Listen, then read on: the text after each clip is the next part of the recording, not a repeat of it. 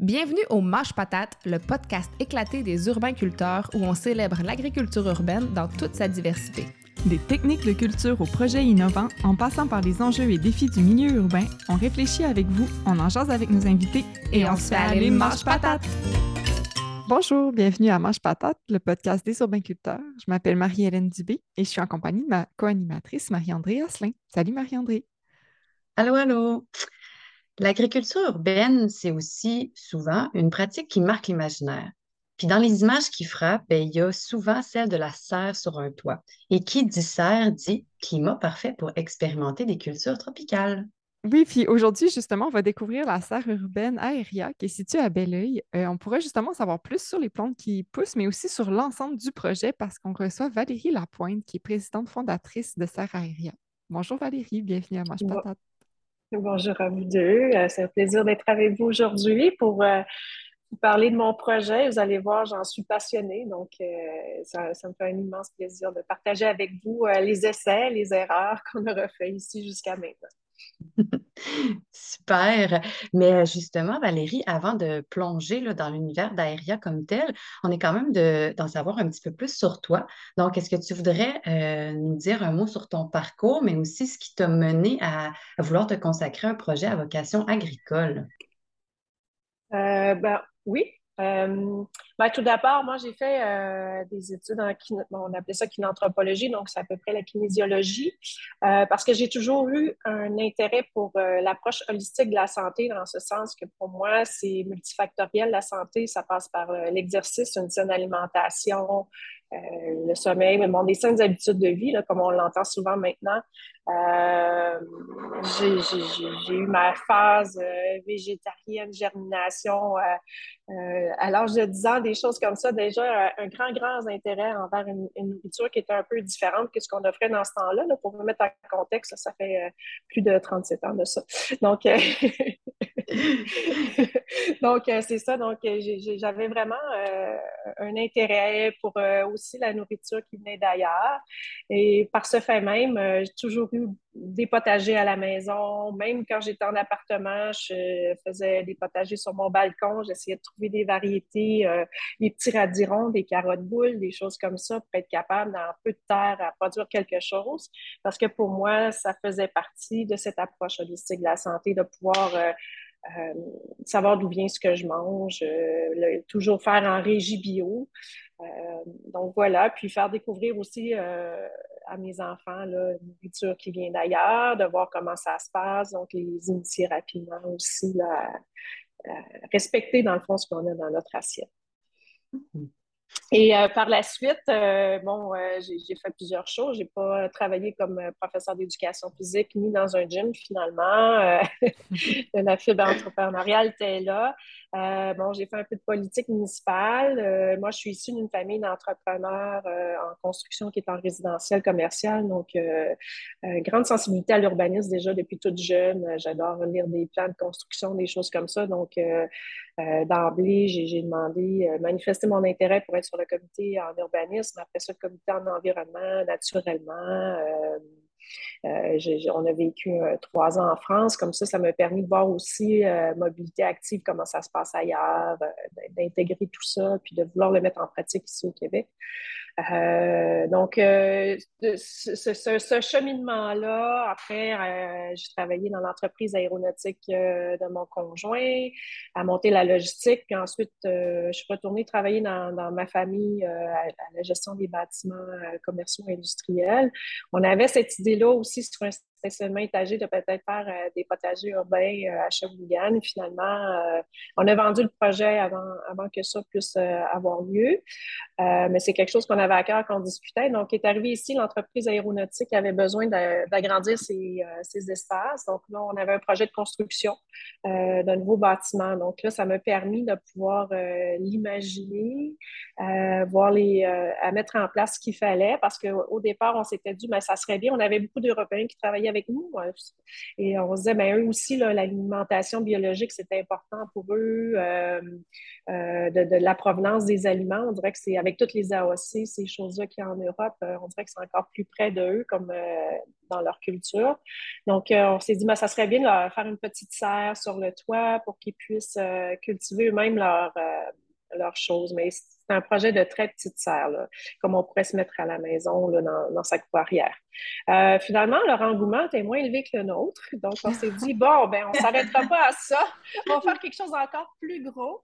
Et euh, à ce moment-là, on va pouvoir euh, peut-être en faire même un projet d'entreprise, pourquoi pas. Et c'est comme ça qu'est né Aéria. On s'est dit, OK, on fait deux serres, une pour des salles de rencontre, les deux pieds dans le sable, euh, avec des plantes tropicales autour, puis une autre qu'on a en production, donc plus production euh. Je vais faire euh, des petits fruits d'hiver, que je peux garder la serre en, culture d'hiver, des verdurettes, des choses comme ça. Après, je fais mes, semis, mes transplants pour mettre euh, dans nos jardins extérieurs parce qu'on cultive en smart pot. Je pense que c'est ce que vous faites beaucoup aussi chez Urbain Culteur. Donc, c'est ça. On a des smart pots à l'extérieur, puis on a une immense terrasse aussi qu'on peut louer pour des événements. Là. Donc, c'est comme une ambiance qui est entre le rooftop euh, hyper branché à New York puis un toit, euh, toit d'agriculture, mais pas vrai. À chaque fois, je reçois des gens, il y a des gens qui n'ont fait plein, ils font Ah, mais là, c'est comme en, Floride sur les rooftops. Mais il y a bien plus de verdure, c'est bien plus beau. Donc, euh, c'est ça. c'est ça, aérien, Super, merci de ce coup d'œil. On peut s'imaginer un petit peu le, oui, quand même.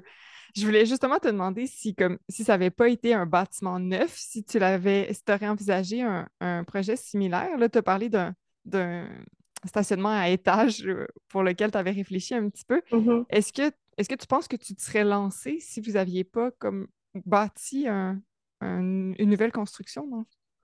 Euh, ben, c'est sûr qu'il y a toujours possibilité de trouver des, euh, des, bâtiments qui sont appropriés pour le faire. Donc, ça prend une toiture plate notamment, euh, une toiture qui est prévue pour ça.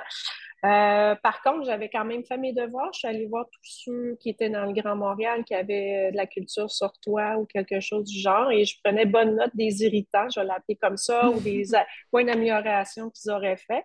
Donc, j'ai essayé de mettre en place certaines choses pour euh, atténuer les, euh, ouais, ce qui est moins intéressant au niveau, euh, je dirais, de l'érosion des sols par le vent, ces choses-là. Donc, moi, j'ai fait des parapets plus élevés. Donc, pour un bâtiment existant, c'est sûr que c'est possible, mais il faut s'assurer surtout de la capacité portante du bâtiment. C'est pour ça que le stationnement étagé, il, avait cette capacité portante-là de faire quelque chose pour le, stationnement, on voyait surtout la culture en bac, là. on ne voyait pas nécessairement une serre. Euh, puis en plus, ben, les contraintes, si jamais il y a des fuites d'eau, c'est moins grave que dans un bâtiment qui est tout fini. Donc là, le risque était moins grand. Mm-hmm. Euh, mais ouais, j'irais euh, sur un bâtiment que quelqu'un détient des plans d'ingénierie à capacité portante de son sol, de son bâtiment. je pense que ça, ça deviendrait intéressant, mais je recommanderais pas à tout le monde de faire ça. Par exemple, à Shawinigan, moi, j'avais un petit bâtiment euh, que le rez-de-chaussée était commercial, puis aux étages, il y avait des appartements, puis un des locataires, sans m'en parler, s'est mis, des, il s'est mis une petite terrasse sur le toit, parce que c'est une toiture plate. Donc, euh, il s'est mis des bacs et euh, des petites chaises, sauf que c'est une toiture avec la membrane qu'on appelle TPO, les membranes blanches, mais c'est excessivement fragile, ces toitures-là. Mm. Donc, ben, mm. naturellement, il a fait un trou dans la toiture sans s'en apercevoir, puis ben, le, locataire juste en dessous avait des problèmes. Donc, c'est ça. Il y a des, certains facteurs à considérer. On peut pas se mettre un potager urbain sur toi comme on veut, je pense. il y a des précautions à mm-hmm. prendre. Mm. Puis justement, tu parlais dans la conception du bâtiment que vous avez rehaussé les parapets par rapport à l'érosion euh, par le vent. Est-ce qu'il y a d'autres éléments que vous avez considérés lors de la construction? Euh, il y en a eu plusieurs. Pour les parapets, euh, effectivement, il y a une question de vent, puis il y a une question aussi de s'éviter d'être obligé de mettre une ligne de vie. Mhm. Donc, euh, si les parapets sont pas assez hauts, il faut être attaché en tout temps avec des harnais. Ça m'intéressait plus ou moins. Et notamment, ce qui était l'idée de faire une terrasse, il aurait fallu faire la terrasse puis mettre euh, un garde-corps tout le tour de la terrasse. Je trouvais que ça, ça, cloisonnait les espaces et moi, je voulais quelque chose de plus décloisonné. Euh, de l'autre côté, sur, mon sur le toit, parce que mon, mon, bâtiment est comme en deux sections, si on veut, il y a l'entreprise aéronautique qui est en dessous. Puis de l'autre côté, on avait de l'espace pour ajouter des locataires. Finalement, on est en train d'empiéter parce que l'entreprise aéronautique a un beau développement en ce moment. Euh, mais ce, côté-là n'était pas prévu pour la culture au départ. Il n'est toujours pas non plus. Euh, par contre, c'est ça. Donc, j'ai un parapet standard de quelques centimètres de haut, je dirais une vingtaine de centimètres. Et là, je vois la différence au niveau euh, du, vent. Qu'est-ce que ça, cause sur les cultures? Ça, brûle davantage les feuillages, le sol il sèche plus rapidement, donc j'arrose un petit peu plus, des choses comme ça. Et là, ce que j'ai fait, je me suis mis sur les axes de structure majeure.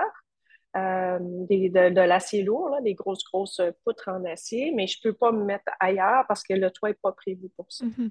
OK. Puis en hiver, est-ce qu'il faut que tu déplaces des choses quand la neige euh, s'ajoute? Ben, ouais, du côté que c'est pas prévu, là, idéalement, il faut déplacer ça. J'ai essayé avec des, euh, des, toiles, mais normalement, il faut que je déplace tous les bacs là, qui sont euh, du côté non prévu pour ça. Par contre, là où on a prévu, là, il y a une structure de béton qui supporte la charge. Donc, je n'ai pas besoin de rien déplacer. Euh, aussi, ben, il y a tout ce qui est l'irrigation qui est importante aussi, euh, l'électricité à cause des serres. Euh, et ensuite, les, drains aussi. Donc, pour les serres, il fallait que je prévoie des drains supplémentaires au toit, qui n'est pas le standard de juste égoutter le toit plat. Donc, j'ai des, drains supplémentaires. Donc, il y a quand même plusieurs facteurs à considérer. Les mm-hmm. arrivées d'eau, s'assurer que la pression d'eau est suffisante pour se rendre jusqu'au troisième étage. Euh, ensuite, ce que ça demandait, comme euh, le code du bâtiment considérait, en tout cas, l'étude de code qu'on a reçue de l'architecte euh, disait que les serres font en sorte que c'est comme un troisième étage. À cause de ah. ça, vu les usages qu'il y a en dessous, je devais mettre des, des gicleurs pour la protection incendie à la grandeur du bâtiment, faire des protections, des résistances au feu pour la structure d'acier aussi. Donc, c'est vraiment plusieurs facteurs à prendre en considération, des coûts Mm. Euh, qui viennent avec ça aussi. Ben c'est assez, onéreux, je dirais. Mais mm-hmm. par contre, ça dépend de l'usage. Si en dessous, il y a seulement euh, euh, si on se met sur un autre bâtiment industriel, que c'est vraiment plus de l'industriel, c'est pas vraiment des bureaux, que c'est, je sais pas, de l'entreposage. chaque bâtiment, c'est spécifique. Donc, n'importe qui voudrait se lancer dans un projet comme ça, les recommandations que je ferais, c'est de s'asseoir euh, ben, déjà avec des gens qui connaissent l'agriculture urbaine, c'est un bon début. Et euh, un, ingénieur, un architecte aussi, comme eux, ils vont faire l'analyse du code du bâtiment sur lequel ils projettent s'installer. Euh, qu'est-ce que ça implique pour les gens qui sont en dessous? Qu'est-ce que ça implique pour eux pour exploiter leur entreprise agricole? Puis, euh, il y a aussi tout ce qui est les issues. Euh, ça prend un escalier pour se rendre aussi sur le toit. Est-ce que ça sera un escalier intérieur, extérieur? Euh, chaque bâtiment va avoir ses particularités. Mm-hmm. Mm. Oh. Puis là, excuse-moi, Marie-Hélène, euh, tu, parlais quand même de, plusieurs éléments clés en lien avec l'électricité, le drainage, euh, les sorties d'eau, tout ça. Euh, je crois comprendre que toi, tu as eu l'aide d'un architecte puis d'ingénieur, mais est-ce que est-ce qu'il y a des références qui existent là-dessus? Si quelqu'un, c'est quand même des choses, je crois, extrêmement importantes à savoir. Puis est-ce que est-ce que ces gens-là étaient comme un peu pas, dans le néant, mais est-ce qu'il y, avait la matière à comme bien te guider là-dedans ou ça reste encore euh, relativement euh, nouveau, mettons, comme discipline? Euh, c'est une excellente question. je vous dirais qu'autant l'architecte que les ingénieurs, que les électriciens, les plombiers, ils ne sont pas outillés pour savoir où ils s'en vont là-dedans. Il reste des défis, là. Oui, vraiment, mais en tout cas, là, j'ai expérimenté. Il y a des choses que j'ai faites, il y a des choses que je referais peut-être différentes, notamment au niveau du type de chauffage, euh, des unités là, pour chauffer. Moi, je, suis, je chauffe au gaz naturel. Il y a ça aussi à prévoir, là, avec quoi on va chauffer les serres. Euh, euh, mais par contre, j'ai un certain background de construction, je vais dire comme ça, juste je ne suis, pas formée là-dedans, mais j'ai grandi dans une famille, ben un papa entrepreneur en commercial industriel. Euh, j'ai fait mes maisons en autoconstruction. Euh, moi, je rentre à quelque part, je regarde toujours comment c'est fait. Euh, c'est ça qui m'intéresse avant la décoration. Quoique j'ai un beau. Je suis très esthète, j'aime ce qui est beau aussi. Mais au-delà du premier coup d'œil, après, je regarde ce qu'il y, a derrière. Donc, je pense que le fait que j'ai ce bagage-là, ça m'aidait à orienter les gens sur ce que je voulais, puis comment je le voulais, puis à trouver des solutions avec eux. Des fois, j'étais, disons, avec le plombier, dire, ben là, je sais pas, pour mettre un système de purge qui va me coûter une fortune. Tu sais, je suis dans les serres, ça descendra jamais en bas de 10 degrés. Crois-tu que c'est nécessaire? Ça fait qu'on on a réfléchi ensemble, on a mis les choses en place. Mais il faut, faut savoir qu'il faut purger ces tuyaux. Il faut savoir, tu sais, il y, a plein de choses j'ai envie de dire que c'est un bagage que je possédais peut-être qui a fait qu'on a mm-hmm. fait un beau travail d'équipe, tout le monde ensemble. Euh, après, c'est les requis aussi, c'est de savoir d'avance en électricité quels vont être les besoins. Euh, là, j'ai la chance d'être dans un bâtiment commercial. Là, j'ai toujours pas mes luminaires pour les serres. C'est quelque chose sur lequel il faut que je me penche. Mes éclairages, là, euh, vraiment pour la croissance des plantes. mais là, je peux me mettre sur un voltage qui, un ampérage qui est 600 volts, ce qui n'est pas le cas si on va dans un bâtiment qui est purement commercial ou résidentiel. Euh, donc, c'est sûr, il faut, regarder tout ça d'avance, puis penser à mm-hmm. ce qu'on veut faire, comment on veut le faire, qu'est-ce que ça implique. Si j'ai un panneau électrique dans la serre pour fournir seulement mes serres, puis euh, voilà. Mm-hmm. Ben, comme tu dis, je pense que ton, ton bagage et le fait que tu as bien fait tes devoirs et que tu t'es informé étaient nécessaires, surtout que c'est c'est un nouveau bâtiment, puis comme tu dis, c'est beaucoup de coûts aussi à, prendre en compte. Fait que c'est pas là que tu as envie de faire des essais-erreurs. non, les essais-erreurs sont, euh, sont coûteuses. Oui. Super. Là, j'en comprends. Donc, au départ, euh, tu nous disais que la première, première idée derrière le projet, c'était entre autres de permettre à des employés de, de cultiver, peut-être de venir sur le toit. Euh, puis que bon, ça c'est peut-être pas ce qui s'est passé en premier lieu, mais est-ce que. Ben, on a des, employés qui sont très dédiés à, l'entreprise aéronautique surtout. Donc, euh, euh, c'est devenu qu'on en fait une entreprise et on leur fournit les légumes.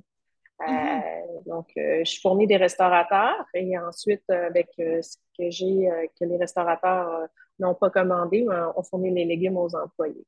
Mais ils ont accès à des superbes espaces. Là. mais c'est ça, j'allais dire, la terrasse. Des espaces euh, comme ça pour prendre des pauses ou aller dîner, là, pour vrai. c'est ça. La, fait que la terrasse est principalement pour eux, mais je pense que tu loues aussi l'espace. Oui, ouais, pour l'instant, je cherche toujours une, justement, euh, ça, c'est le genre de choses que j'aurais dû prévoir aussi au moment de la construction, puis je ne l'ai pas fait. On s'était dit, on va l'utiliser quand il fait beau, on ne pensait pas louer, mais là, si je loue, il faut que je m'arrange d'être abrié contre les intempéries. Donc là, c'est ça qui me freine pour l'instant. Jusqu'à maintenant, j'ai été chanceuse. Chaque fois qu'il y a eu des événements, on a eu du beau temps, sauf une fois, mais j'avais prévu des chapiteaux. Et là, c'est un autre truc, il faut les monter avec une grue, puis euh, c'est d'autres Euh, que j'ai pas de monte charge, ça c'est une autre chose aussi. Là. Je voulais pas hmm. dépenser pour un monte charge, mais euh, je me mets en forme ces temps-ci parce que je suis en train de sortir les plans, je les descends au troisième étage. Donc, euh, c'est ça, je vais faire un tas de compost en bas avec les plans que je sors des bacs. c'est ça, c'est du travail. Mais tout ça pour dire que les employés, euh, oui, ils ont accès à des espaces extraordinaires. Euh, ils ont l'effet antidéprime, ils peuvent venir dans la serre en hiver. On arrive, euh, c'est comme être dans le sud.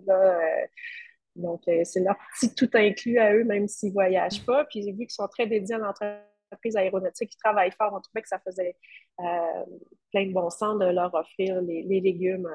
je leur offre leur petit sac, puis ils mm-hmm. partent avec ça, puis ils sont très contents. Mm-hmm. Mais c'est ça, parce qu'on ne l'a peut-être pas mentionné, mais le bâtiment situé dans un quartier euh, industriel.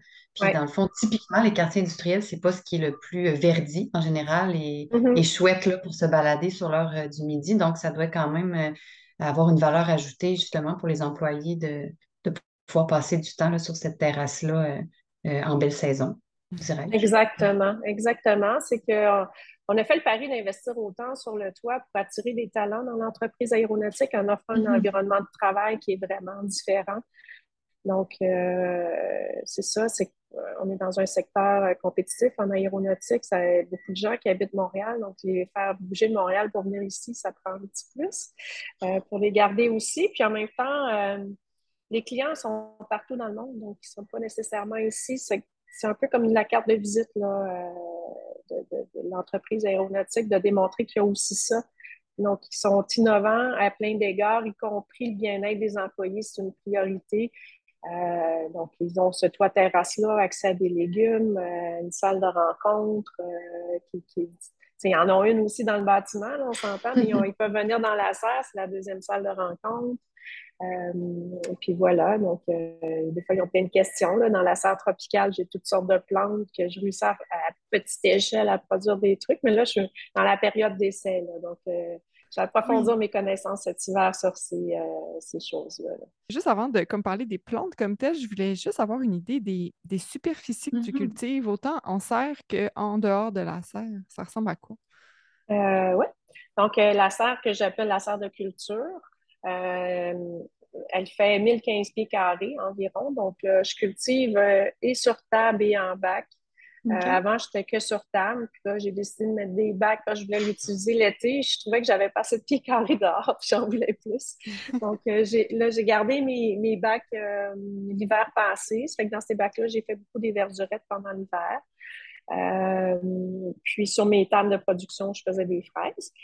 Euh, pendant l'hiver. Là, euh, à l'extérieur, j'ai environ, je dirais, 2000 pieds carrés de, production. J'ai environ, pour vous, ça vous donnera un, ordre de grandeur, 154 smart pots de 12 pieds.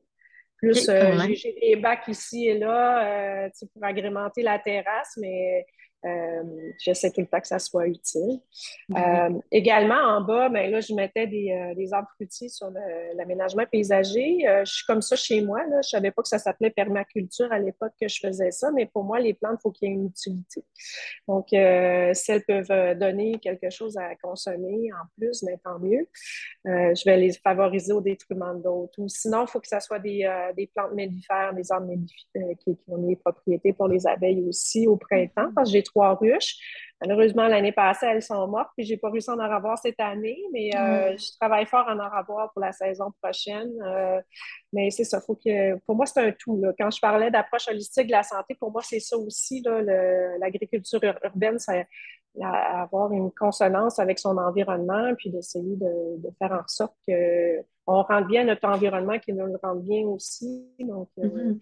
c'est comme ça que, que, je le voyais. Puis, la petite serre de Rigon dont je vous parlais depuis tout à l'heure, euh, j'ai 510 pieds carrés environ. Puis dans, c'est ça, dans celle-là, c'est plus celle à climat tropical que je vais garder euh, plus chaude à l'année. Donc là, je peux me permettre d'essayer euh, toutes sortes de cultivars de plantes qu'on ne trouve pas au Québec habituellement, ou du moins pas, pas à l'année à l'extérieur. Mm-hmm. Et moi, je me demande, j'ai la voix enrouée, je me demande, est-ce que, est-ce que tu es seule euh, pour t'occuper de tout ça? Parce que, tu sais, 154, 12 euh, pieds, c'est quand même beaucoup, là. Juste En plus, euh, je déborde dans les plates-bandes en bas. quand on a terminé le, bâtiment, on était en pleine pandémie, donc il n'y avait plus beaucoup de plantes ornementales dans les pépinières. Donc là, je déborde avec mes plantes tomates, mes fleurs comestibles en bas. Là, j'ai mis de la rhubarbe. Ça fait que je me, que je me suis gardée vraiment potager aussi en bas. Ça fait que j'ai ça de plus. Puis là, je me suis mis des planches, quelques planches aussi sur la portion de terrain vacant.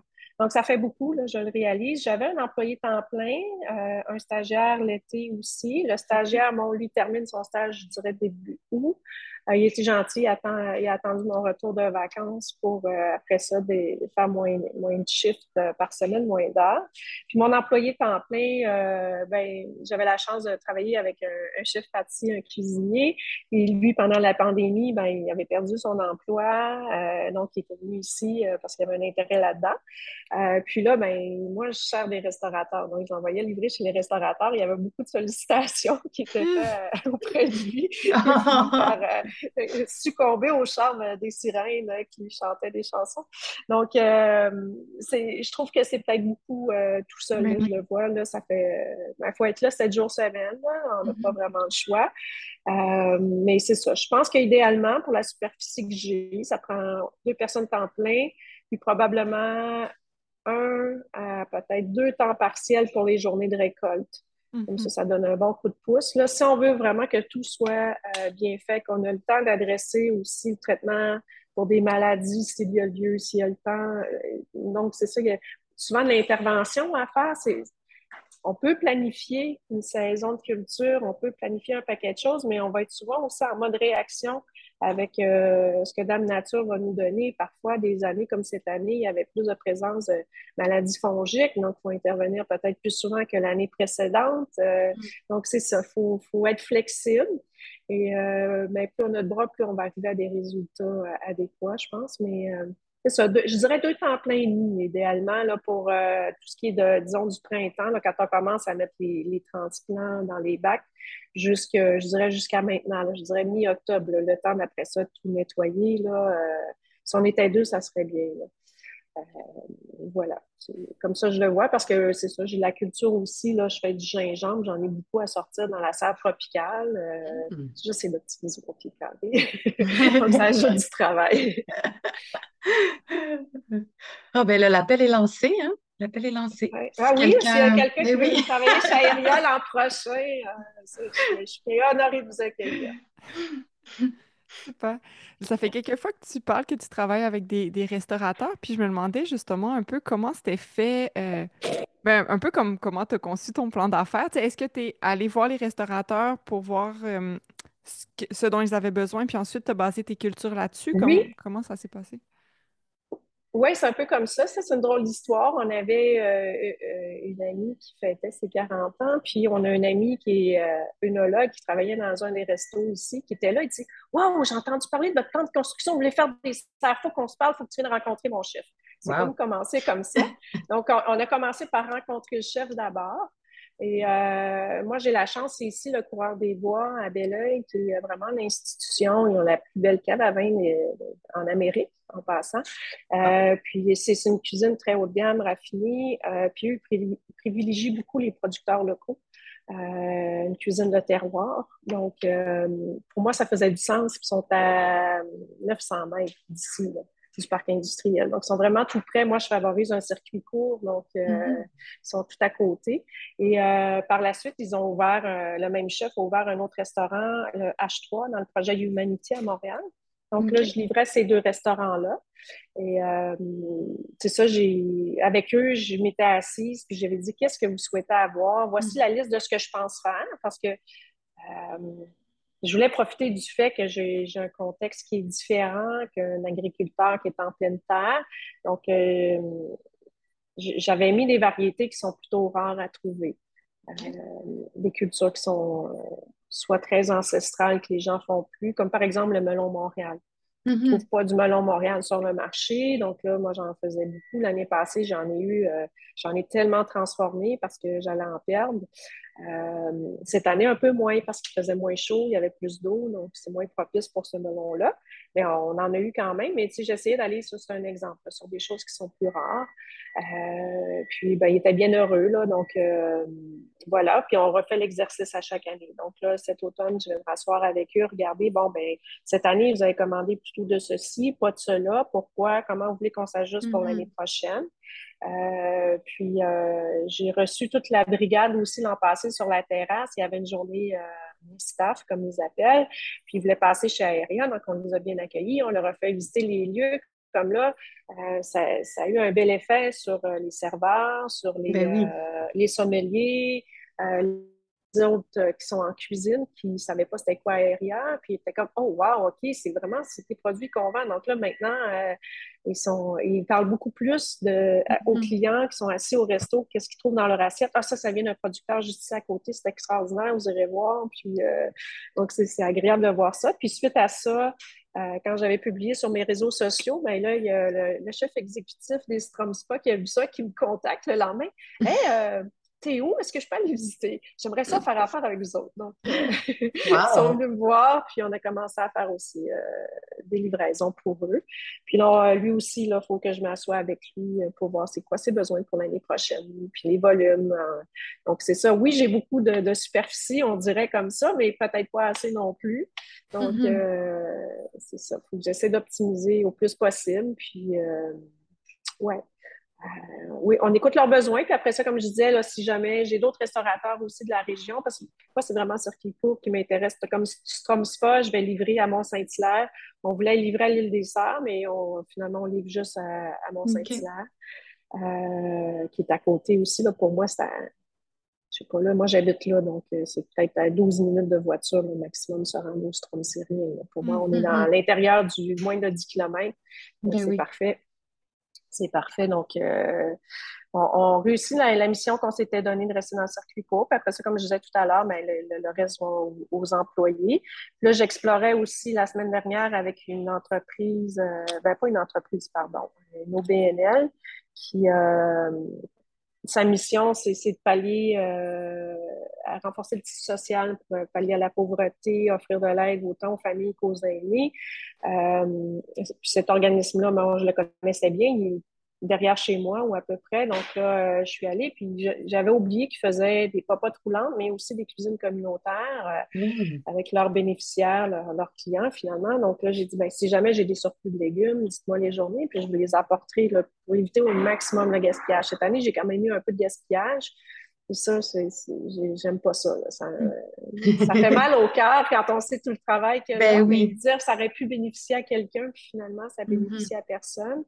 Euh, je pense qu'il faut, euh, on demande beaucoup, je trouve, à, notre planète Terre, puis il faut optimiser au maximum tout ce qu'on lui demande de nous donner, je pense. Mmh, tout à fait. Puis moi, ça m'amène une question par rapport euh, euh, aux employés. Euh, est-ce que c'est est-ce que c'est eux qui, disent oui, j'aimerais ça avoir des légumes? Est-ce que tu amènes les légumes dans la, salle de, réunion ou la cuisine, par exemple? Comment ça fonctionne? Ah, mais normalement, je mets des sacs identifiés dans le frigo, puis c'est ce qu'ils ont là. Puis souvent, si j'ai la chance de les croiser, si je m'adonne à être là, euh, je vais leur dire, bon, mais ça, c'est de la chicorée frisée, parce qu'il y en a qui ne savent pas tout le temps c'est quoi. Bon, la chicorée frisée, ben, tu en trouves dans tes mélanges de messelin d'épicerie, mais c'est ça. Ça fait que si tu veux, si tu n'aimes pas l'amertume, tu faire ci, ça, ça avec. Ça fait que je vais leur donner des, des petites recommandations aussi. Puis j'essaie de ne pas leur donner des choses trop funky non plus. Là. Euh, comme par exemple, j'avais du Chervy. Chervy, j'ai tout envoyé au restaurateur, mais pas eux. Ils auraient fait Ouais, je fais quoi avec ça? C'est cute. Là. Mais... En fait, c'est pas cute. Là. C'est pas tant beau du Chervy. c'est pas... Ça fait que j'essaie de leur donner des choses plus, euh, plus communes, si on veut. OK. Mais il n'y en a pas qui ne mangent pas de légumes. Ça, c'est, euh, tu vas avoir des végétariens, mais euh, qui ne mangeront pas de viande, des choses comme ça. Mais des gens qui ne mangent pas de légumes, euh, ça, en tout cas, dans nos employés, c'est pas arrivé. Il n'y a personne qui me dit Ah, non, merci, j'en veux pas. Mais on a cette chance-là. Tout le monde mange tout. Mais nous, c'est déjà arrivé, par contre, sur des projets où on, on faisait des cultures pour des bureaux. Euh, que, que les récoltes, euh, justement, là, sont, mettons, mises à disposition sur la table, par exemple, puis on se rendait compte qu'il était peu ramassé par les employés, mais mm-hmm. peut-être parce que c'était pas aussi clair que c'était comme adressé, qu'ils peuvent les prendre, qu'ils s'y attendent pas, fait que là, ils ont plein de choses dans leur frigo, puis ils sont comme, qu'est-ce que je fais avec ça? Je sais pas trop, mais c'est un problème euh, qu'on a déjà rencontré. Oui, effectivement. La dernière fois, j'ai mis les sacs. il y en a qui étaient justement dans la salle de rencontre à côté. J'ai ouvert la porte, je les ai interrompus parce que c'était entre eux, ils n'étaient pas en, visioconférence. J'ai dit, je vous ai laissé des sacs. Vous en avez chacun un. Il y a deux, deux sacs de choses différentes. Puis ce qui est à côté, c'est que j'avais vraiment séparé en portionner, dans le fond, euh, les trucs. Prenez-en en décembre. J'ai avisé les autres. Il y en a qui ont comme, sont peut-être partis. Euh, il y en a qui, on est sur deux étages, nous. Donc, euh, il y en a qui ne montent pas toujours non plus à mm. l'étage. Puis, je pense qu'ils ont oublié ce fait que là. J'étais comme, ah, zut, c'est resté au frigo. mais je pense que le, le, le point d'amélioration que je vais faire, c'est commander chacun des sacs réutilisables avec leur nom, à, leur nom à eux, puis qu'ils me les ramènent. Fait que s'ils me le ramènent, c'est qu'ils veulent quelque chose. S'ils ne le ramènent pas, c'est qu'ils veulent rien. Puis comme ça, on dirait qu'il y a une gêne aussi. Quand tu laisses tout à disposition, ben, les gens ils ont peur de passer pour un peu égocentrique, d'avoir pris plus que ce qu'ils auraient dû. Fait qu'il y a cette gêne-là. Ça, j'y crois moins de laisser à disposition. Ou quelqu'un dit euh, Ah, moi, j'aime ça les haricots, part avec tous les haricots. Puis euh, l'autre, juste des poivrons, puis il n'en mange pas. Que, mm-hmm. Moi, j'aime que ça soit équitable, que tout le monde ait de tout euh, en portions équivalentes, à moins que j'en ai qui sont sont un ou deux, puis l'autre a une famille avec trois enfants, je vais peut-être y en mettre plus, là, celui qui a sa petite famille, que l'autre qui sont deux à la maison. Mais euh, moi, c'est comme ça que je procède. C'est bien. Puis je trouve que l'avenue aussi de, de, contacter des organismes du milieu, tu sais, ça, ça, en plus, ça amène une dimension sociale d'aider euh, sa communauté. Fait que c'est vraiment cool. Puis toi, ça t'évite d'avoir le, le, le, poids de penser que tu gaspilles des choses, que tu as passé tellement d'heures à chouchouter puis à faire attention. Donc, euh, c'est bien. Exact, exact. Puis je, te, euh, je, dirais même qu'à la maison, il y a une plus grande sensibilité aussi quand j'apporte des choses. oh non, on est parti un long week-end, puis la salade est toute gâtée lâchés, là, sont, sont vraiment tristes parce qu'ils voient que je travaille fort, là, que je fais des journées de c'est ça, peut-être euh, entre 10 et 12 heures. Euh, puis les, fériés, je les prends pas. Puis souvent, je suis là le week-end aussi. Donc là, ils voient que c'est beaucoup de travail. Puis ça, c'est ça. Ils ont un plus grand respect là, de ce qui se trouve dans le réfrigérateur. Les urbainculteurs ont maintenant leur formation en ligne. Yay! 15 ans de savoir et d'expérimentation regroupés dans un format en ligne simple et pratique pour vous rendre le jardinage accessible. On vous a préparé cinq modules d'apprentissage regroupant plus de 40 vidéos, du matériel pédagogique et des outils pratiques. Dans une formule souple, vous pourrez choisir les modules qui vous intéressent le plus ou vivre l'expérience de A à Z au moment de votre choix. Apprenez à votre rythme l'art du potager en ville auprès des spécialistes de l'agriculture urbaine. Pour plus de détails et pour vous inscrire, rendez-vous sur laformation en un mot.urbainculteur avec un s.org. Bon jardinage! Au niveau des tests de culture que tu fais dans ta serre exotique, euh, est-ce que tu veux nous dire qu'est-ce que qu'est-ce que tu expérimentes? Puis euh, est-ce que c'est juste pour le fun? Est-ce que est-ce est-ce qu'elles sont destinées à quelque chose en particulier? Euh, ben, j'ai quelques plantes décoratives. Donc, ça, c'est ce que j'appelle les plantes pour le fun, parce que, à part d'être belles, elles n'ont pas de valeur ajoutée. C'est pour ajouter à l'exotisme. Moi, j'aime vraiment les oiseaux du paradis. Euh, je vois que tu as une Montserrat aussi derrière toi, donc j'ai ça aussi. J'en ai une euh, dans le bâtiment, mais j'en ai une petite ici, mais on dirait que ça, ça va finir par descendre dans le bâtiment ailleurs aussi. L'oiseau du paradis, j'en ai en bas parce que j'ai un immense hall d'entrée avec des, des fenêtres de, je dois avoir 24 pieds de fenêtres aussi. Ça fait que là aussi, je m'amuse à mettre des plantes. Puis, euh, euh, donc, dans la serre tropicale, euh, sinon, tout ce qui se mange, j'ai réussi à récolter quelques olives. Donc, j'ai quelques oliviers. la pomme grenade, j'ai réussi à faire de la pomme grenade. Je suis contente. Ça va être, là, il est en fleurs encore. il me fait deux, deux, récoltes par année à peu près. Donc là, j'en ai pas des quantités industrielles, mais là, justement, lui, il faut que je lui donne de l'amour bientôt, que je travaille les branches pour qu'ils fructifient davantage. Euh, j'ai des belles mains de Bouddha qui vont être prêtes bientôt, mm. je pense. Euh, lime caviar qui a fait des fleurs, mais je n'ai pas réussi à avoir de lime. Donc là, j'étudie mieux pourquoi, qu'est-ce que je dois apporter comme correctif. Euh, j'ai mis des fruits de la passion. Euh, j'en ai eu un parce que là, je le laisse euh, en végétatif parce que je veux qu'il palisse le mur du fond, qui fait le mur entre les serres, parce que mes serres sont une derrière l'autre au lieu d'être une à côté de l'autre, parce qu'on voit jouer une à côté de l'autre la plupart du temps. Et moi, sont sur le long. Euh, et euh, c'est ça, là, je le laisse palisser le mur. mais j'ai eu un fruit, qui était vraiment. j'ai dit à ma fille, c'est-tu moi? Parce que là, c'est moi qui le fais, puis c'est donc bien extraordinaire. ou il est vraiment plus parfumé que ce qu'on a mangé dans le sud à l'hiver passé. Elle m'a dit, non, on dirait que ça goûte le parfum, c'est incroyable. Donc, euh, tu fais, OK, wow, c'était pas que moi. Euh, j'ai Pitaya, que lui, il m'a pas rien fait encore. J'avais un beau manguier. Ça, ça a été une erreur. J'avais un immense manguier. Euh, puis là, je l'ai transplanté trop vite. Puis il a fini par mourir parce que le pot était trop gros. Fait que finalement, il donnait trop d'eau. Les racines ont fini par moisir. Ça, c'est une mm-hmm. erreur. Fait que là, j'en ai racheté un plus petit. J'avais deux mangues qui sont tombées. Je ne sais pas pourquoi ils ont craqué faut, faut j'approfondis ça, mais c'est une autre variété de mangue que j'ai pris. Euh, dans les agrumes, euh, j'ai, du pomelo, j'ai. Euh, OK, tu as vraiment beaucoup de choses. oui. J'ai une caviar, j'ai acheté un, un longan, j'ai acheté un arbre à litchi aussi. qu'est-ce que j'ai? Ah, un cacaotier, parce que moi, je suis une passionnée de chocolat. Je faisais mes chocolats, je dis, quand j'étais étudiante. Euh, puis j'aimerais bien, bien être capable de faire pousser des cabosses. Ça, puis la vanille, c'est comme mon, prochain défi. Euh, puis j'ai plusieurs euh, bananiers. je ne sais pas si je vais réussir à faire faire des bananes, mais je pense que oui. Là, ils font tout le temps des bébés. Normalement, c'est un bon signe quand ils font des bébés. Ben là, après ça, ils peuvent se remettre à fleurir parce que leur survie est assurée par les bébés. Donc, je vais voir. Là. C'est sûr que la serre, là, je l'ai juste depuis l'an passé, donc euh, les plantes sont à un certain niveau de maturité. Je n'ai pas tout acheté les, les plants matures.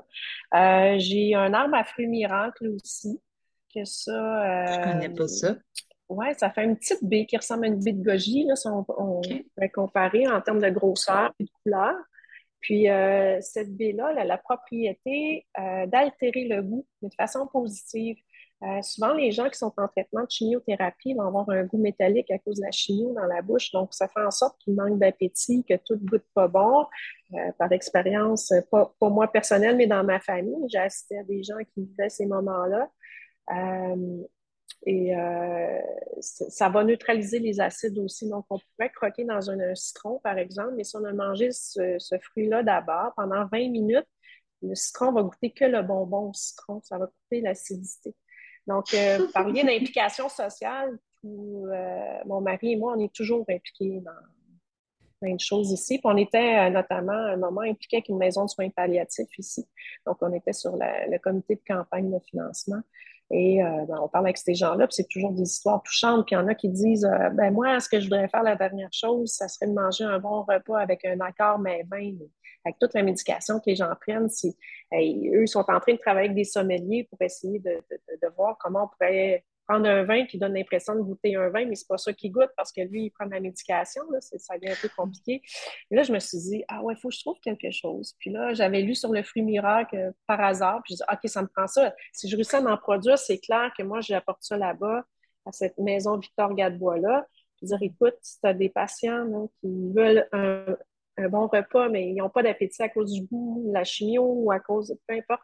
regarde, euh, on va l'essayer, on verra qu'est-ce que ça donne. Mais ça, c'est vraiment mon. Je vais l'appeler mon petit arbre altruiste. Là. Je veux vraiment qu'il fructifie parce que j'aimerais ça que ces gens-là puissent accomplir euh, leur le, dernier souhait qu'ils ont. Je vais l'appeler un souhait. Mm. Euh, c'est ça le fruit miracle. Et qu'est-ce que j'ai d'autre? Euh, la façon que tu parles, ça a l'air euh, immense. ça a l'air immense, non, 500 pieds carrés, mais là, si je me retourne, je regarde les pots. Là. Euh, je fais de l'oxalis aussi pour la, racine de tarot.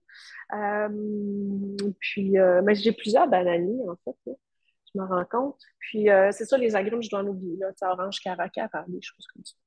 Puis où est-ce que c'est pas, pas des gros, gros arbres gigantesques, là, on s'entend. Ben il y en a qui sont plus gros, là, mais... Puis là, c'est ça, j'ai mon gingembre. Fait que là, j'ai fait beaucoup de gingembre. Mon bébé gingembre est en phase de récolte. Puis j'ai testé du gingembre péruvien aussi, là, que la couleur va être un peu différente. Voir qu'est-ce que ça va donner. Donc, euh, c'est ça. Je pense que ça ressemble aux cultures de ma serre tropicale. Où est-ce que tu as réussi à te procurer les, les arbres? Comme c'est pas courant ah. à trouver, non? Oh. Oui, c'est ça, c'est quand même difficile. Euh, là, je passais par quelqu'un euh, qui euh, dans ma région. mais là, ça se peut qu'il arrête de faire ça. Ça fait que je suis un peu désemparée. Puis je pense que sinon, ça serait d'aller directement les producteurs en, Floride puis faire des mm. commandes là-bas. Là, il y a mm-hmm. d'autres choses que j'ai envie de commander, puis je trouve pas. c'est ça. Ça fait que je vais ratisser plus large le territoire. Dès que ça prend juste des certificats phytosanitaires, dans le fond. Okay. Fait que souvent, les producteurs là-bas qui exportent beaucoup, ils savent. Euh, ça se pourrait que je commande directement en Floride. Hmm. Mais sinon, ici, il n'y a pas beaucoup de monde. Là, les bananiers, j'en avais acheté d'une dame, euh, une entreprise qui s'appelle Montréal Tropical. Puis elle a fait ça de chez elle à commande. Tu vas chercher la journée qui sont arrivés, puis tout le monde passe un après l'autre, euh, aller chercher ses commandes. Euh, puis l'autre place, ça s'appelle euh, Brugmandia, Québec. Lui, il fait plus de plantes ornementales, mais il y a quelques petites plantes aussi euh, mm-hmm. que, j'ai pris là. Puis j'imagine que, tu sais, au niveau de l'entretien, tout ça, tu sais, c'est quand même extrêmement différent que faire pousser des poivrons. est-ce que, est-ce que tu consacres beaucoup de temps à comme t'éduquer sur l'entretien de toutes ces plantes tropicales-là? Euh, ça, c'est ma mission euh, de cet hiver. Parce que l'hiver passé, je suis encore pris avec, euh, parce que c'était moi qui étais en charge du projet de construction ici, donc j'étais un peu encore beaucoup là-dedans. donc, je mettais, je sais pas moi, je veux dire, 10 heures semaine à Aéria, peut-être, pendant l'hiver. Donc là, c'est ça, je vais approfondir mes connaissances pour avoir les meilleurs rendements possibles. c'est peut-être, je vais dire, peut-être des coups de chance. Mais je suis aussi euh, épaulée par un conseiller de l'IGDO, euh, qui est la, donc, euh, lui, c'est le spécialiste en agriculture urbaine de cette organisation-là. Puis lui, c'est un passionné de plantes. Là, donc, là, il va venir me donner. J'ai dit, ben donne-moi un cours. Là, des figuiers, j'en avais chez moi, j'en ai ici, je sais faire des figues. Mais lui, il me dit qu'il fait taille bonsaï, puis que ça donne un, nombre effarant de filles. Je fais OK, mais là, viens me montrer, là, parce que là, c'est dans une vocation commerciale, c'est différent. Puis euh, le défi que j'ai eu, je trouve, la première année, tu dis, bon, les poivrons, tout ça, mais quand, quand c'est, je sais pas, comme je disais d'emblée euh, en entrée de jeu, c'est que j'ai toujours eu des potagers, Mais il me semble qu'il y a un paquet d'insectes que j'avais jamais vu avant. Là, je suis en train de devenir entomologiste. Là. Euh, je connais un paquet de variétés de chrysomèles que je ne connaissais pas avant. Euh, il, y a, de tout. Tu es, tout content, tu as des beaux légumes, tu reviens le, lendemain, les altises, ils ont tout troué. Tu fais, ben là, je fais quoi? Ça fait qu'au début, je jetais. Là, je disais à mon chef, mais là, je vais livrer du tatsui, mais là, ça ne marchera pas. Il est tout percé. Je l'ai jeté. Mais non, jette pas. Au pire, nous, on va les mettre dans des farces. On va faire de quoi? Mais jette-les pas, apporte-les. Puis, euh, donc là, on a évité un peu de gaspillage ou même la, la Mizuna, là, tout percé. tu fais, ben là, il décore beaucoup avec ça. C'est comme. Ça, on a tout vu l'année passée au niveau des insectes, des maladies. C'est ça, c'est un défi supplémentaire quand on commercialise nos trucs. Ben oui. Euh, mais c'est ça. C'est des apprentissages, mais je m'en viens pas si mal. Je commence à comprendre quelle intervention faire par rapport ben, aux insectes. Des, fois, tu ne peux pas faire grand-chose. Tu mets un filet d'exclusion, tu te rends compte qu'ils ont le temps de pondre dans ton sol, puis ça ne sert à rien. Mais... Euh, et puis moi, je ne veux pas faire trop d'intervention, même avec les savons insecticides, même si c'est en bio. Je veux limiter ça le plus possible. Mm-hmm. Euh, ça demande du temps, mais ça demande, c'est quand même quelque chose qu'on ajoute dans notre environnement. Donc, si je peux l'éviter, tant mieux. Mais hmm. ben, je vais travailler dans les serres beaucoup avec des euh, prédateurs. Je préfère faire ça, faire des interventions ciblées sur certaines plantes, puis après ça, euh, ajouter des prédateurs aux besoins. Puis ça, je trouve que ça donne des beaux résultats quand même. C'est drôle parce qu'on avait une question qui était As-tu des projets pour le futur? Mais là, j'ai comme l'impression que c'est déjà, c'est déjà ben, euh, très full. Bien, ce qu'on songeait à faire, c'est dans, justement dans les suites locatives à côté, peut-être me faire un, espace, euh, plus une vraie cuisine euh, commerciale, puis euh, une cuisine dans laquelle on pourrait peut-être donner des cours, puis transformer. comme là, j'ai des dégâts de paprika, de, toutes sortes de choses, goria, c'est ça. Donc là, genre, bah, ça serait le fun de peut-être faire nos propres sauces, faire des choses comme ça, parce que là, j'ai beaucoup de gens du grand public qui aimeraient bien venir acheter. Je ne suis pas rendue là encore. Je n'exclus pas de le faire peut-être un jour, de vendre à monsieur, madame, tout le monde, mais je préférerais peut-être garder mes productions pour faire euh, des événements ici, puis intégrer mes aliments. Souvent, ce que je fais, je travaille avec des traiteurs. Et euh, je leur dis, ben, tu euh, eux, ils veulent telle affaire, telle affaire, telle affaire que je produis dans, dans le menu. Donc, travailler ensemble comme ça. Euh, mais ça serait mieux justement pour les événements que j'ai un, minimum de cuisine organisée. Là, en ce moment, j'ai une cuisine extérieure, là, mais on s'entend, j'ai un frigo qui va en dessous d'un comptoir qui est commercial, euh, une machine à glace, euh, un autre comptoir de, tout petit comptoir de préparation réfrigéré, puis un barbecue. Là, j'ai pas. Mm-hmm. C'est ça, j'ai pas une grosse, grosse cuisine que j'ai des petites plaques à induction, puis c'est pas mal ça. Là. Donc, euh, si je veux faire euh, plus de repas, notamment pour la, serre euh, tropicale aussi, que je jouais pour des, petits anniversaires, des choses comme ça, mais ben, ça serait mieux d'avoir une cuisine intérieure aussi à ce moment-là. Mm-hmm. Et que ça, ça serait peut-être le projet. Euh, puis, tu sais, je me suis dit, ben, ce qu'on n'a pas beaucoup sur la rive sud que parfois on va trouver à Montréal, euh, c'est des cours de cuisine pour les jeunes. Mais tu sais, je prendrais des jeunes un peu plus vieux, là, tu sais, peut-être à partir de la sixième année, cinq, sixième année, qui veulent plus vraiment aller au camp de jour parce que là, ils sont bien trop grands, c'est pas intéressant, c'est avec des bébés. Donc là, peut-être prendre cette clientèle-là, les occuper un peu l'été, faire peut-être un, un, deux semaines intensif. on vous montre les bases de cuisine. Cette cuisine-là sera à propos avec des des petites formations sur comment se partir son potager, leur faire faire des semis, des choses comme ça. Euh, ça, c'est quelque chose qui me tente. Mais là, si je suis capable de. Je lève la main encore. S'il y a des gens qui sont intéressés à venir euh, travailler et qui ont une expérience en maraîchage, ben, ça me dégagerait pour euh, mettre devant les autres projets. On voit ta fibre entrepreneuriale, en tout cas. Oui. Ouais, la, vie, c'est les projets. Hein. Pas de projet, euh, mm-hmm. je sais pas. Ça, je trouve ça animant, les projets. Oui. Mais aussi ce que tu disais... vite, vite, vite. Par rapport à la cuisine aussi, tu sais, des fois, avoir une cuisine, c'est une belle, euh, une belle opportunité pour éviter le gaspillage. Parce que si toi, tu sais que tu as des surplus sur quelque chose, mais que tu es capable de les transformer, mais tu leur donnes une seconde vie, donc ils ne seront pas jetés. c'est quand même, euh, c'est quand même un beau complément, je trouve. Oui, ouais, exactement. Puis en plus, euh, les, les, cuisiniers en restauration manquent de staff. Donc, s'il y a des bases que nous, on peut être capable de faire ici, puis leur fournir à eux, ça pourrait devenir intéressant aussi. Il y a la question mm-hmm. d'amortir les investissements de la cuisine. Mais tu vois, justement, c'était l'avantage que j'avais l'année passée d'avoir un, chef pâtissier un chef cuisinier qui travaillait avec moi. Donc, à un moment donné, on avait beaucoup trop de basilic sacré, ça fait qu'il m'avait fait, puis ça demandait pas beaucoup de plaque induction chaudron. On a fait un sirop de basilic comme ça. Euh, ça peut permettre à faire des mocktails pour les enfants. Ça goûte la gomme ballon quand c'est euh, fait comme ça ou ajouté dans des pâtisseries pour faire, je euh, je sais pas, des macarons, des choses comme ça. Donc, mm-hmm. faire des sirops avec des herbes. Moi, hier, c'est ce que je fais là, chez moi. J'ai fait beaucoup de purée de coulis de tomates. J'ai fait beaucoup de. Tu sais, les, les, employés font comme. Ben, c'est pas bien belle la tomate. Je fais, non, moi, je les amène chez moi, là, mes tomates, j'ai appelé euh, déclassées, là, puis je fais mes coulis de tomates avec ça. Euh, hier, je congelais ma sauge à ananas, je vais faire ça. Là, mon, mon épinard, il est moins beau, il est un peu piqué, donc euh, je vais me faire.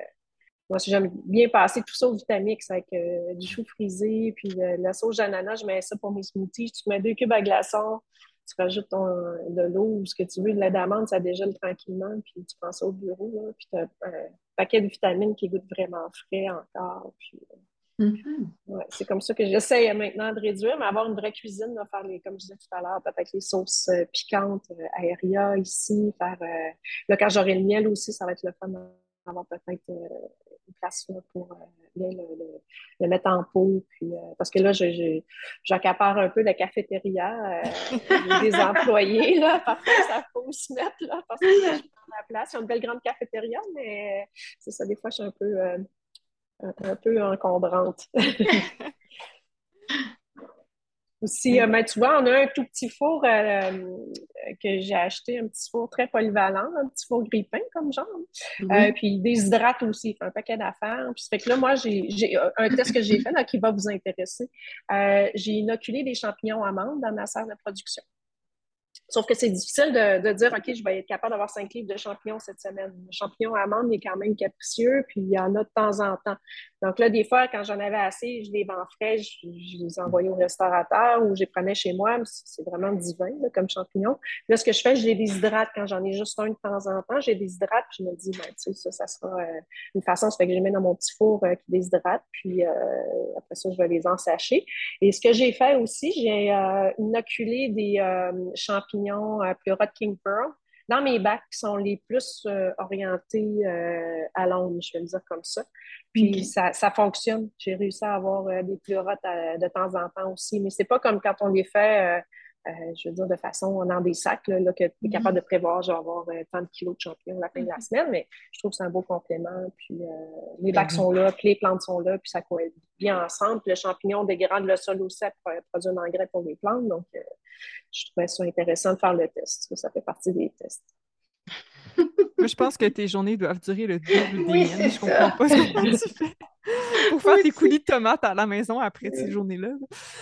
Ah, ben, ça, c'est la journée de, fin de semaine que je décide que je ne rentre pas travailler. Là, je fais du, coulis de tomates. Euh, en terminant, euh, Valérie, je... puis ben, tant qu'à parler de plein de projets, puisque tu es lancée dans plein de choses, euh, je, je, me demandais si tu voulais nous glisser un mot sur le Collège Saint-Hilaire parce qu'on en a entendu parler entre les branches. oui, le collège Saint-Hilaire, c'est un collège qui est situé à Mont-Saint-Hilaire, puis est au pied de la montagne, un environnement exceptionnel. Euh, auparavant, c'est une congrégation euh, religieuse qui avait ça, mais c'était un bâtiment euh, d'enseignement privé. justement, le président de l'entreprise aéronautique dont on parle depuis tout à l'heure, qui est mon mari, il est président de la fondation du collège. puis il cherchait à développer un, aspect pédagogique euh, différent. Euh, plus, je dirais, le corps enseignant, le, comité de l'école en tant que tel qui réfléchissait à ça. Puis ils ont approché la fondation pour dire, ben, on va peut-être avoir besoin d'un coup de main pour investir dans un projet. Puis on aimerait ça mettre une serre sur le toit, puis euh, profiter du fait aussi, eux, ils, possèdent beaucoup de terres euh, qui sont en vocation, euh, ben, je pense en zone blanche, mais qui sont encore à vocation agricole. Donc, ils aimeraient ça faire des jardins communautaires aussi, même ouverts à la population, puis donner une formation certains élèves qui voudraient s'inscrire dans ce programme-là d'agriculture. Donc, ils sont venus nous voir ici pour ben, justement en apprendre mieux. On fait quoi sur un bâtiment existant? Puis eux, ils étaient en train de faire des agrandissements. Qu'est-ce que ça prend, Valérie? Peux-tu nous dire justement qu'est-ce que ça prend quand on construit? à quoi il faut penser? là, ils sont venus voir parce que les serres, comme je dis, je suis encore à ce jour, je crois, la seule au Québec à en avoir parce que c'est des serres qu'on appelle de type agricole. Donc, ce n'est pas des serres en verre comme l'UFA ont. Euh, l'avantage, c'est le coût, on ne se cachera pas. Euh, le coût au niveau de l'acquisition de la serre, mais aussi la charge euh, pondérale que ça exerce sur le bâtiment. Donc, si j'avais mis des serres en verre, j'aurais dû encore avoir une structure d'acier encore plus forte. Euh, puis là, mon sol aussi ici, euh, je ne sais pas s'il aurait aimé ça. donc, c'est plein de choses à prendre en considération. Donc, euh, c'est ça, il est venu voir, puis OK, c'est qui les a fait. Puis ils sont venus tourner une vidéo aussi parce qu'eux, ils s'en allaient en, ben, justement en campagne de financement là, pour ce projet-là. Donc là, c'est un, projet qui est en, cours, qui n'est pas, qui est pas construit. Je ne crois pas que les salles sont achetées encore. Là. Ils sont plus à l'étape du financement encore pour ce projet-là. Ils ont vraiment à cœur de faire ça. Puis, hmm. J'ai même eu euh, bénévolement euh, l'été passé deux enseignants du collège qui sont venus donner du temps pour me donner un coup de main euh, avec les récoltes. Parce que l'année passée, c'était ahurissant la quantité de production que j'avais. Il avait fait très chaud, donc ça paraissait, non? Tout pousse plus vite. Là. Donc, il y a des bacs, j'ai dû faire cinq rotations de culture dedans. Wow! Ça allait bien, oui. Donc là, ça allait bien, oui. un petit peu dépassé. cette année, c'était moins ça. Puis là, j'ai correction en niveau du sol. Mais bref, tout ça pour dire que, tu sais, on est près du Collège Saint-Hilaire. Euh, j'ai, comme je disais, j'ai des enfants qui vont là euh, ou qui y sont allés. Donc, euh, moi, je trouve que c'est une belle école dans un environnement exceptionnel. Puis si on peut les aider, ben, s'il faut que mm-hmm. j'aille au début montrer à des enseignants comment partir leur semi, quoi que ce soit, j'ai ouvert ma porte à donner bénévolement de mon temps pour c'est ça, qu'ils puissent mettre ça sur pied, je pense que c'est important. Là.